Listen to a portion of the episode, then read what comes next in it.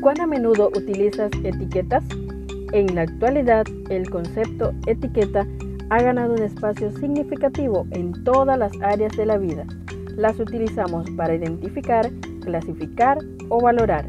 En este día compartimos Etiquetas para reflexionar de la autora Carolina Ramos. 365 reflexiones agrupadas bajo 7 etiquetas. Querido joven, descubramos la etiqueta para hoy. Dios pregunta es la etiqueta para este día. La palabra de Jehová vino a mí diciendo, ¿qué ves tú, Jeremías? Jeremías capítulo 1, verso 11.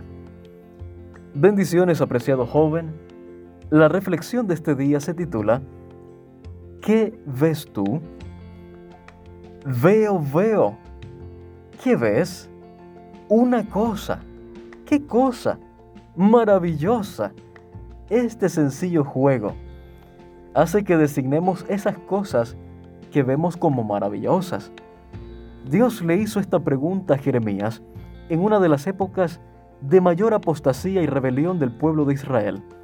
Él fue llamado a experimentar la soledad, el menosprecio, la burla y el abandono de sus compatriotas, todo por ver una cosa maravillosa por fe.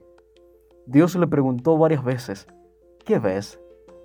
En una ocasión vio una vara de almendro, Jeremías capítulo 1, verso 11. En otra, una olla hirviente, nos dice el verso 13. Y la última vez vio higos, en el capítulo 24, verso 3. Cada una de estas visiones representaba algo que Dios quería mostrarle en cuanto al futuro de su pueblo y el papel que él desempeñaría como profeta. En el libro de Jeremías leemos algunos de los clamores más desgarradores, pero también algunas de las promesas más reconfortantes de la Biblia. El futuro no parecía muy alentador, pero Dios prometía su compañía. Demandaba firmeza y lealtad, arrepentimiento y conversión, pero la esperanza que contagiaba era tan brillante que le permitía a Jeremías vislumbrar por fe lo que sucedería más adelante. La vida de Jeremías no fue fácil, pero vio en el inminente cautiverio y desolación la perpetua fidelidad y la abundancia provista por Dios para sus hijos. Querido joven, ¿qué vemos nosotros? Muchas veces ante las pruebas, la perspectiva no parece precisamente maravillosa.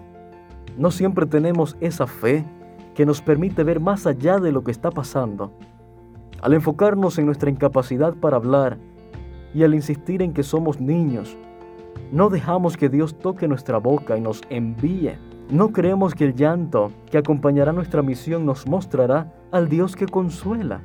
No creemos que la soledad que provocará nuestro mensaje nos revelará la constante compañía del Espíritu Santo.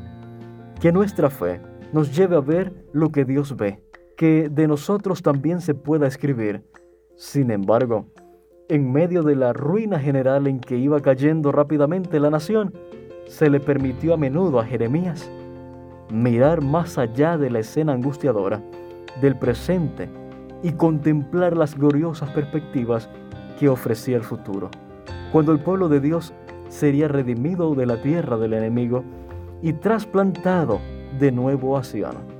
Profetas y Reyes, página 300. ¿Qué vio? ¿Qué veo? Una cosa maravillosa. Gracias por acompañarnos en la lectura de hoy. Esperamos que esta etiqueta te motive a caminar cada día con Dios.